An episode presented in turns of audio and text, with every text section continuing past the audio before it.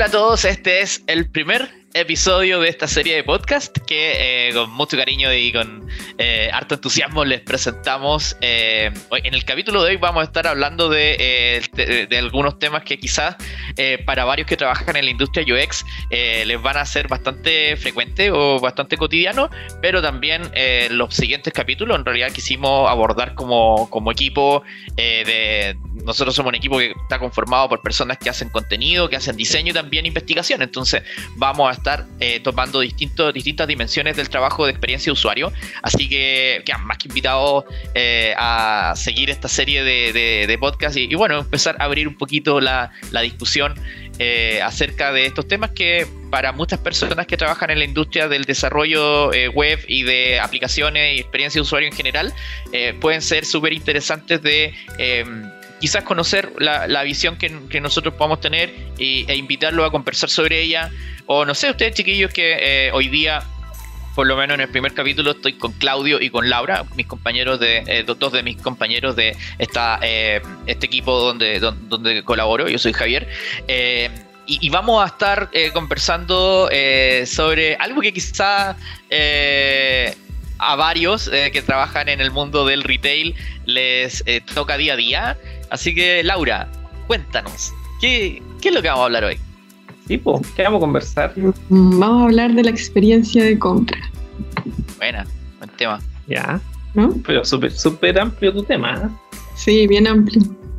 Oye, pero que... Eh, bueno, igual caché que de experiencia de compra, pero yo creo que todos tenemos igual alguna visión, ¿o no? Como compradores. Igual tenéis como... No sé, pues. Como la visión de usuario. Sí, yo como que una vez mi mamá, yo me acuerdo que, nada que ver, pero una vez mi mamá, yo estábamos conversando que mi mamá me preguntó cuando unos años atrás yo empecé a trabajar en UX, eh, mi mamá me dijo, ¿qué es UX? Y yo le empecé a explicar y todo, y me dijo, ah, pero yo creo que eh, cualquiera de nosotros, bueno, en su visión obviamente de mamá, cualquiera de nosotros es experto en UX, sobre todo los que usamos muchos sitios web. Y yo decía, qué gran acierto. qué real, po ellos saben mucha experiencia, tiene, el, usuario tiene mucho que decir. Pero ¿cómo lo veis tú? Eso. ¿Tema del... como usuario? Sí. Ah. como Laura. Como Laura, como usuaria. Em, yo siento que al final el tema de la experiencia de compra depende mucho de, no sé, lo que uno vaya a comprar. Como que es súper relativo. Ponte tú, no sé, si uno compra... En realidad depende mucho quizás del producto en general. Pero tú, Laura, como que cree, o sea, encasillarías que tu experiencia va a estar relativa respecto, no sé, pues si vas a comprar un auto. Ya. Eh, o sea, uno tiene como, obviamente te emocionas distinto, creo yo, a que si compras el pan en la esquina, ¿cierto?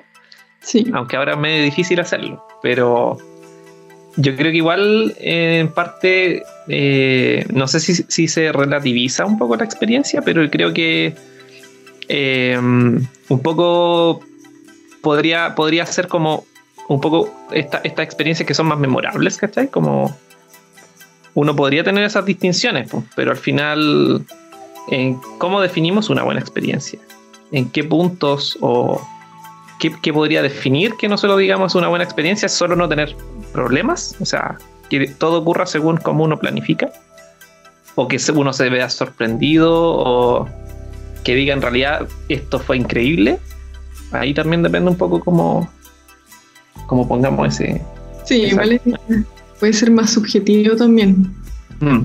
Pues sí, el tipo de producto, claro, si es que yo voy a comprar en verdad, no sé, estoy armando ahora mi, mi departamento, todas las cosas que estoy eligiendo, todo, quiero que sea una buena experiencia, no tener ningún problema. Pero igual, acá, igual puede ser difícil.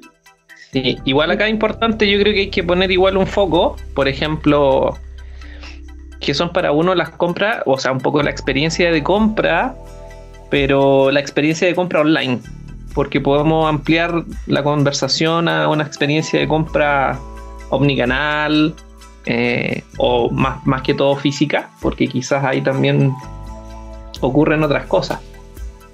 Pero la experiencia de compra online o la experiencia de compra digital eh, entran como otras variables también.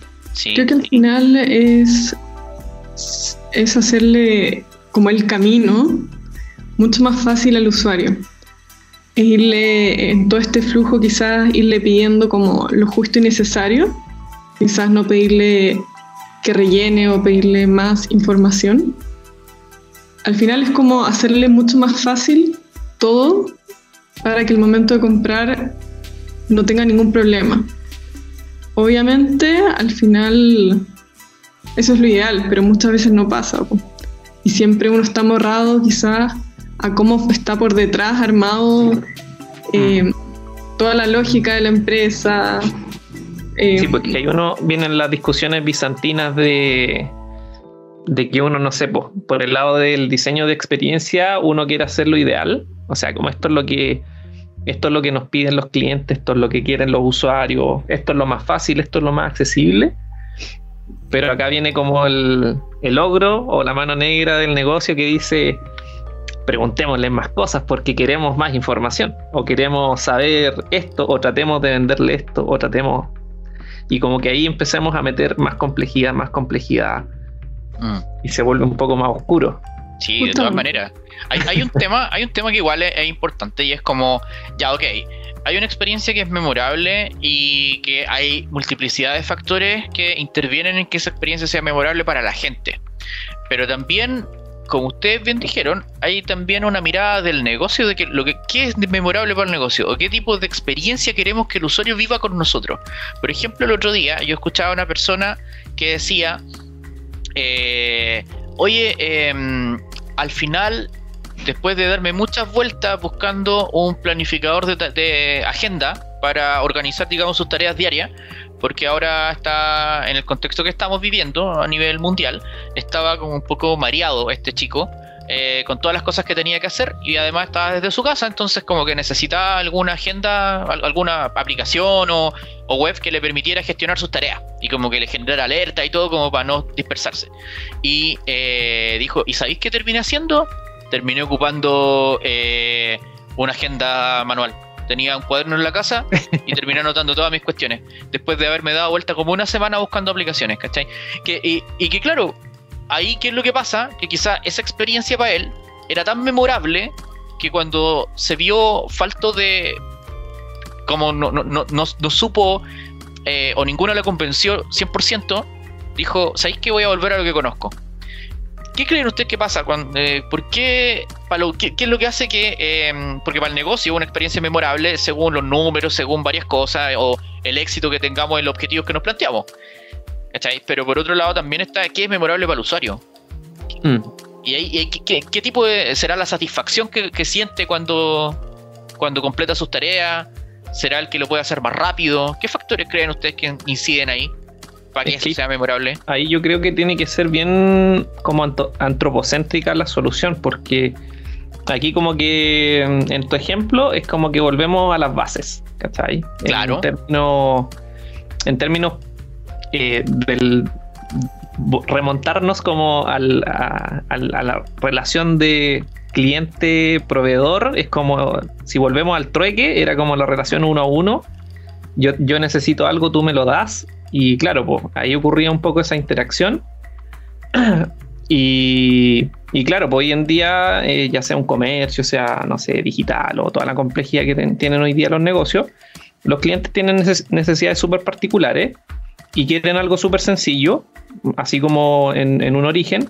Y, claro, pues al final van esos factores humanos en donde eh, es, netamente satisfacer una necesidad que, que super, eh, muchas veces eh, em, puede ser obviamente muy amplia, pero va en esa cuestión súper básica de que como eh, necesito esto, dame esto, y, un poco ahí toda la complejidad que se suma, no, nos, olvidamos, nos olvidamos muchas veces de ese factor humano, que es como el que gatilla todo esto y, y, empezamos a hacer muy o empezamos a darle muchos accesorios o mucha vuelta eh, algo que debiera ser súper mínimo, no, no debiera ser como tan complejo después de todo. Por eso un poco el, quizá el ejemplo de lo que decís de tu mamá es como todos podemos ser expertos en experiencia de, uso porque todos estamos habituados día a día a tener esta interacción, a pedir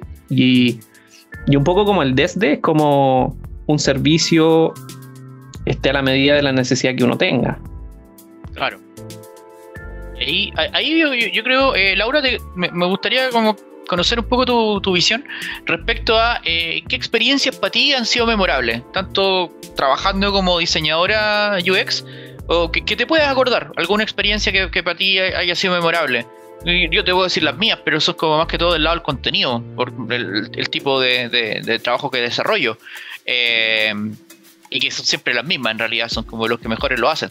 Pero quizás tú has visto un mundo mucho más amplio, desde el diseño hay muchas experiencias muy diferentes. Sí, ponte tú, me estaba acordando, bueno, referentes. Em, me gusta mucho una tienda india que se llama Mintra, que mm. encontré como una experiencia muy buena que tenían ellos, que si un usuario, bueno, antes de probarse, claramente cuando uno no online, o sea, cuando vas a comprar online no puedes probarte algo, ellos en el mismo checkout dan la opción, que era como un check, que era que el, repartidor te llevaba la ropa y tú te lo podías probar en tu casa y le devolvías lo que no te, queda, no te queda bien. Mm, Entonces en ese sentido era como una experiencia mucho más humana o real, sobre todo para la gente que tiene mucho miedo a, a que la ropa no le quede bien o al final abandonan y dicen, no, sabes que no, no, voy a comprar ropa porque a la modelo le queda bien, pero a mí no me queda bien. Entonces esa solución era muy buena. Que eso, eso igual son factores humanos, por ejemplo el miedo.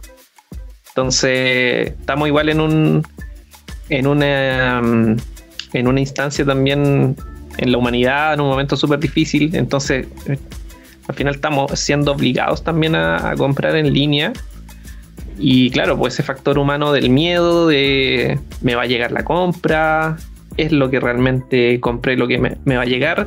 Como el clásico ejemplo de lo que viste en el Express y lo que te llegó no te llegó, claro. y claro, uno lo tira a talla, pero eh, debe ser re doloroso para mucha gente. Claro. Sí. Pero, pero también ahí es como cómo, cómo están estos mindsets o nuestros como modelos mentales, porque nosotros le permitimos esa flexibilidad a AliExpress porque sabemos que, ah, bueno, es de China, eh, ya tiene, tiene un poco ese, no sé, por el costo, eh, costo-beneficio, uno tiene ese trade-off que hace. Pero no le perdonas, no le perdonas eso a, no sé, pues voy a comprar esto a Apple, voy a comprar esto a cualquier otro actor relevante, no le perdonas eso. Entonces, ahí también va estos factores humanos también, pues, o sea, súper interesante desde ese punto. Sí, sí en verdad eso. Sí, oye, ¿ustedes creen que la gente eh, como que les cobra la palabra de alguna manera a, los sitios web en que la premisa que ellos declaran, por ejemplo, eh, tus productos más rápido en tu casa, eh, es precisamente lo que evalúan o la gente evalúa según su propia su propio criterio. Por ejemplo, todos le piden lo mismo a todas las tiendas online. O, por ejemplo, ya, yo voy a comprar y yo siempre quiero un servicio de excelencia, siempre quiero que los productos lleguen rápido y siempre quiero que me cobren lo menos posible. Y que eso en realidad yo someto a todo al mismo criterio o porque en el caso de, AliExpress, yo creo que te tocaste un súper buen punto.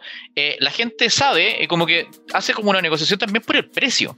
Creo que en AliExpress, claro, son productos chinitos, pero también hay, hay un elemento que juega ahí a, favor de AliExpress, en que como tú sabes que estáis pagando tan poco de repente por un vestido que te cuesta dos dólares, como que no te complica tanto eh, si se demora. Como que hay ciertas, ciertas cosas que podemos transar, pero en realidad porque tú sabes que el costo del riesgo que, pagaste es muy bajo. Eh, ¿Qué creen ustedes que pasa ahí? ¿Hay cosas que podemos perdonar más que otras? ¿Cuáles son las que no, podemos perdonar y que tenemos que poner siempre ojo al momento de, hacer una experiencia de, compra eh, que sea satisfactoria, memorable? Yo creo que ponte tú el tema de, del servicio al cliente igual puede ser algo clave. Que muchas veces cuando un usuario tiene algún problema, y quiere contactarse con, la empresa y como que el camino se hace muy largo para poder llegar a hablar con alguien. Ponte tú ahora a mí, a mí me está pasando que quiero contratar internet y me ha sido imposible hacerlo. Y, la experiencia ha sido horrible y sobre todo en este tiempo que estoy tratando, me cambié de casa, no tengo internet y llevo ya tres semanas tratando de contratar el servicio. Y en sí el servicio de esta no voy a decir nombre, pero que no está conectado entre sí. Entonces lo que pasa mucho es que no puedo llegar a, ninguna persona. O la persona que me, me, me, atiende me dice, oye, no puedo hablar con, no puedo ver si el técnico va a ir o no, porque está todo desconectado. Entonces yo creo que es súper importante el tema del trato al cliente de que sea mucho más personalizado, porque al final eso es lo que se llega y es lo, lo último que él, como el contacto que va a tener, de cierta manera. Porque si yo ya tengo una mala experiencia, eh, no voy a querer contratar o no voy a querer volver a comprar, o quizás por, por un periodo de tiempo. Claro, de todas maneras. Oye, a mí de hecho me acordé una, yo lo digo talla ya, pero el otro día me pasó también con un proveedor de internet, que yo me estaba cambiando de proveedor porque ya eh, necesitaba una conexión más estable, como estamos trabajando en la casa con mi esposo y yo, eh, somos dos personas que necesitamos estar siempre conectadas y no podemos quedar tirados en medio de una reunión. Entonces, eh, nos estábamos cambiando de proveedor y cuando estaba en el call, eh, teniendo esta conversación, digamos, para salirme de, esta compañía que yo ya estaba, eh, me decía, pero ¿prefiere hacer este trámite presencial o online? le dije, señorita, tienen todas sus sucursales cerradas. Ah, ¿verdad? Y que claro, la niña no, no sabía, no, se acordó. Es un script que repiten una y otra vez. Y claro, yo creo que ahí, sumando un poco lo que dices tú, eh, complementando en realidad, eh, creo que es la, eh, no solamente una accesibilidad pronta al servicio al cliente, sino también la empatía de ese servicio al cliente. Que, que estén con la información correctamente integrada y que te la sepan entregar de una manera bien como bien empática respecto al dolor que tú tienes. Creo que entender el dolor del usuario y por qué, eh, le estáis pidiendo ayuda, eh, creo, creo que es vital para, eh, para que la gente igual se lleve una buena experiencia. A veces no te resuelven el problema, pero te trataron tan bien que igual les tenéis cariño. Como que no sé si le ha pasado. Igual, igual yo le añadiría esos factores. un poco que uno pensaba que uno también es exigente en términos de el posicionamiento que tiene que tiene esa compañía o tiene ese, ese actor que al final te está ofreciendo algo y tú quieres tener esa experiencia de compra de un producto o un servicio eh, un poco va un poco de la mano eh, esa experiencia como ya eh, más preconcebida es como yo sé que voy a tener una buena experiencia con esta marca porque eh, esta, esta, marca te, traduce o te refleja eso. Un poco ahí en, cómo es su, eh, su personalidad, también cómo se vende o, o qué dicen otros, etc. Pero, pero más allá de eso, esa como eh, uno tiene mucho eso, esa, esa parte como de preconcebido cierto, ciertas experiencias, como alojadas que también en, un inconsciente no tan solo personal, sí que también colectivo. Y, desde ahí yo creo que también hay una característica como también en estos factores humanos, de que los chilenos creo que siempre pensamos de que nos están estafando eh, o que siempre nos están metiendo el dedo en el ojo. Entonces también somos súper exigentes en términos de, que nos atiendan bien o de que, eh, no sé, pues siempre al final tenemos esa, esa carga como emocional o histórica en términos de que eh, siempre hay algo, como que siempre hay algo que huele mal y que como que siempre puede ser mejor o podemos mejorar un poco esa parte. Pero eh, es como bastante como multi como multinivel o, eh, o un poco más, eh, se podría decir, más omnipresente o el tema de los problemas, en términos como la experiencia, porque es tan amplia, eh, entran muchos factores, pero no sé si ahí ustedes piensan un poco de que un poco también como somos en, esta, en este factor como más antropológico que les decía, la característica del chileno también en que en, las exigencias que ponemos respecto a esta experiencia. O sea, de hecho, ponte tú una de las cosas que a mí me llama la atención, yo lo... Eh, había una serie que yo veía cuando chico, una comedia que se llamaba Cheers. Y Cheers era una serie de un bar donde siempre estaban los mismos personajes y los atendían y les servían cerveza y ellos conversaban. Era de la vida cotidiana, una comedia que daban en, el, en un canal de televisión abierta, de hecho en la noche, y que también lo daban en el cable. Y Cheers tenía un eslogan que decía, donde todos saben tu nombre. Mm. Y yo creo que eso de alguna manera no ha cambiado mucho en cuanto a las expectativas del cliente cuando uno se siente eh, reconocido y sientes que de alguna manera este... Em, como que la marca igual te conoce y te ofrece lo mejor según lo que tú le has dicho que es lo que más consume. Y que como que te hace un poco la pega, es como, oye, mira, tenemos esto nuevo para ti, como lo hacen, punto tú, no sé, en ese sentido, proveedores de contenido digital como Netflix, YouTube, eh, Spotify, que se van personalizando en torno a eso. Y como que quizás el usuario espera eso, ¿ah? que con toda la espalda que tú tienes, bueno, sobre todo a, las empresas más grandes, siento yo, que las tiendas que son más grandes y que tienen una espalda técnica y obviamente de, una empresa mucho más robusta detrás que una pyme, eh, como que el usuario igual espera que nosotros le ofrezcamos ese tipo de, de experiencias más personalizadas, anticipándonos un poco a lo que ellos pueden querer o pueden necesitar que en base a lo que ellos han, ido eh, hemos ido aprendiendo de ellos, esa información la utilicemos no solo para promociones y para eh, fines comerciales, sino también para eh, motivarlo a ir pasando los distintos cuadrantes de fidelización dentro de su ciclo de vida en la compañía o en, la marca. Creo que ahí el usuario todavía tiene, yo creo, una, expectativa que algunos la han ido cumpliendo mejor que otros. Ahí no, no sé qué piensan ustedes. ¿Qué piensas, Laura? Estaba pensando justamente. Eh, igual, es un tema súper súper complicado de, analizar, en, términos que mm. igual al final siempre uno... Eh, y, esto pasó también, es como la, llamada de que siempre la competencia es buena eh, y que como que el mercado se regula solo y esas clásicas como respuestas de los economistas eh, de alto nivel, eh, es que claro, pues en la medida que nosotros comparamos servicio y probamos, independiente de la categoría, porque como comenté hace un ratito, si uno compra en el negocio de la esquina versus comprarle a un gran retail o a una automotora o lo que sea, uno al final siempre termina comparando. Y, y mientras más tú te ves sorprendido o o cuando vives una experiencia memorable, que hay que subrayar memorable, eh, tú llegas a un nuevo estándar y en base a ese nuevo estándar empiezas a medir todo, empiezas a, clasificar, mm, esto no es tan bueno, porque yo viví esto en otra parte y me atendieron súper bien. ¿Por qué ustedes no lo hacen así?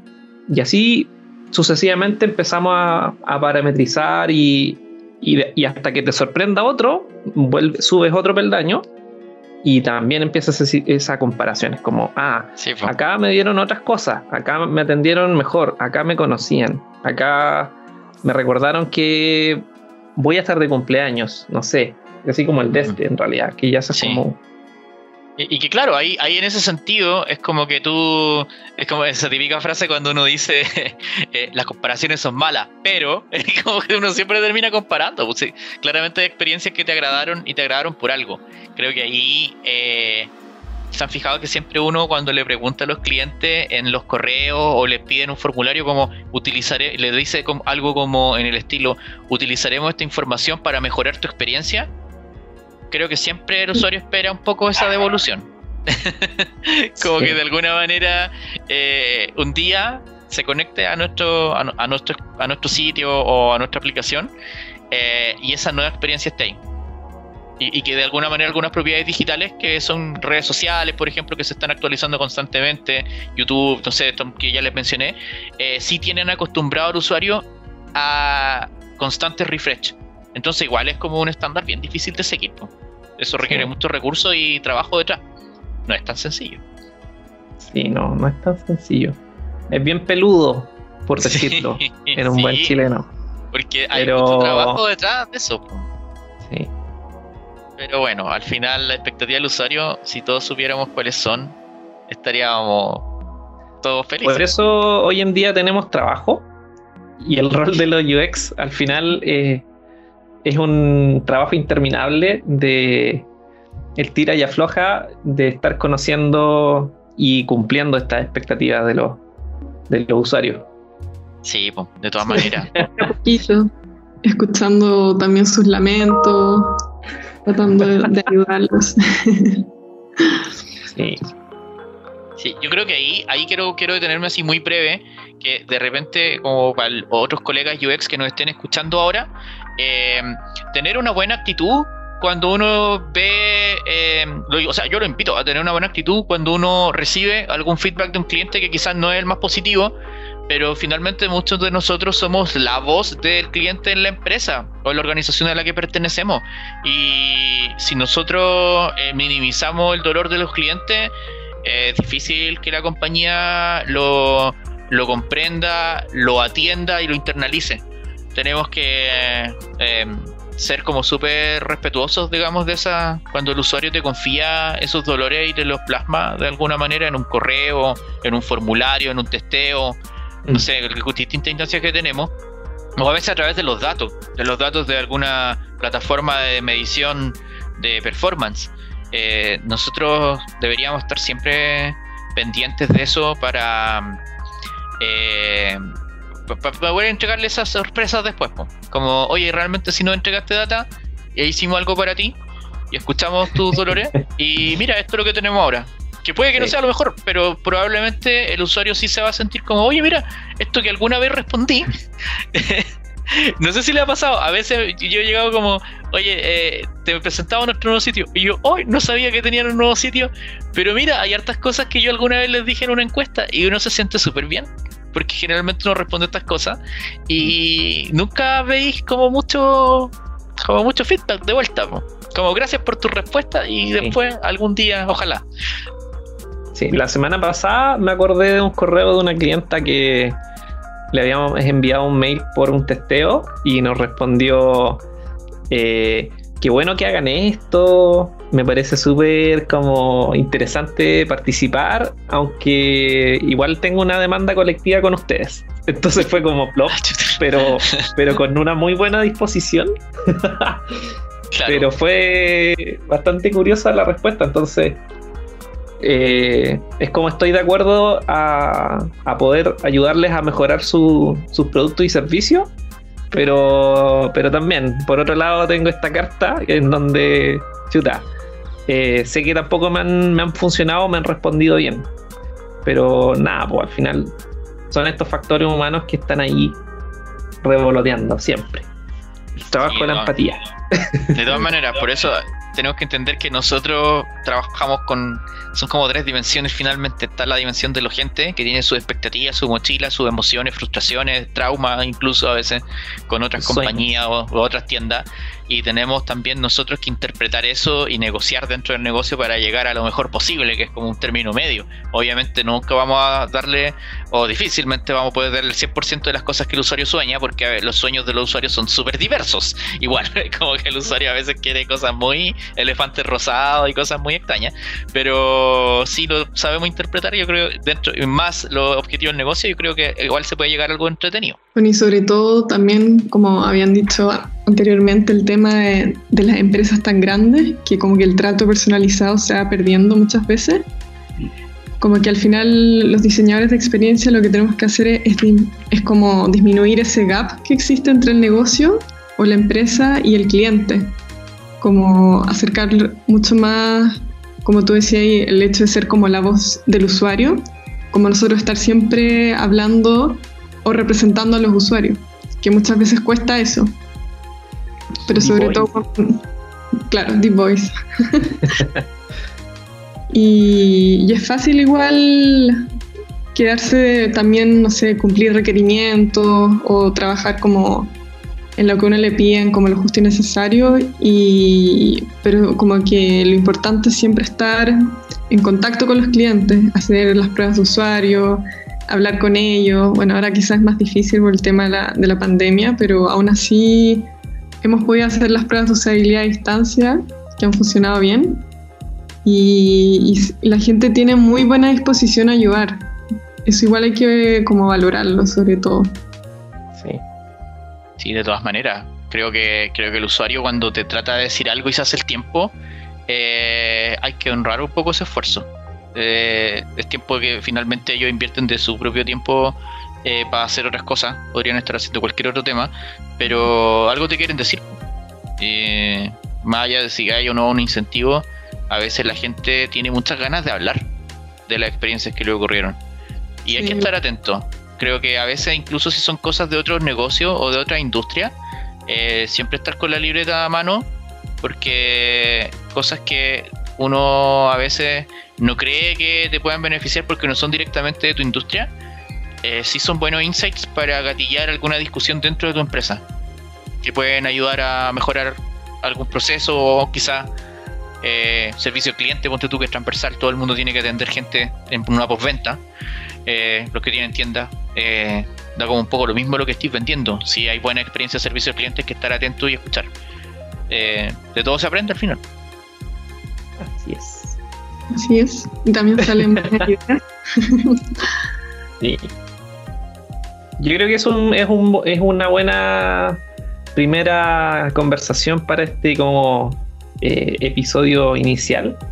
Sí. Y, creo que van a venir temas bastante emocionantes y diversos en un futuro. Así que yo creo que estamos como súper bien. Sí, Oye, muchas gracias a la gente que está escuchando acá, que se conectó a nuestro capítulo de, este podcast, en, que estamos en realidad conversando sobre eh, cosas que en realidad nos pasan a diario. Probablemente ustedes también, si ustedes pertenecen a la industria de UX, eh, seguramente deben tener también muchos temas para conversar. Eh, y bueno, iremos en la medida de que los vayamos tocando todos, como dices tú, Claudio. Quedan muchas cosas interesantes por revisar. Eh, y si ustedes también tienen temas, obviamente, háganos llegar sus inquietudes o cosas que les gustaría que conversáramos acá o que le diéramos una vuelta. Estamos siempre disponibles para recibir sugerencias. Eso pues, muchas gracias por la conversación. Estuvo muy amena para terminar la semana con un, tono más, más, lounge. sí.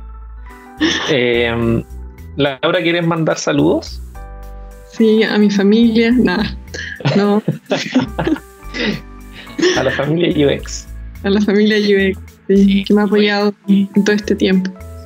Y aguante a toda la gente, a todos nuestros colegas que están trabajando en la industria UX durante la pandemia, porque ahora que muchos negocios se han tenido que volcar forzosamente solo a lo digital, hemos estado con harta pega. Así que harto aguante y harta energía, porque se necesita. sí. Eso pues, nos vemos en el próximo capítulo, chiquillos. Muchas gracias por escuchar. Gracias.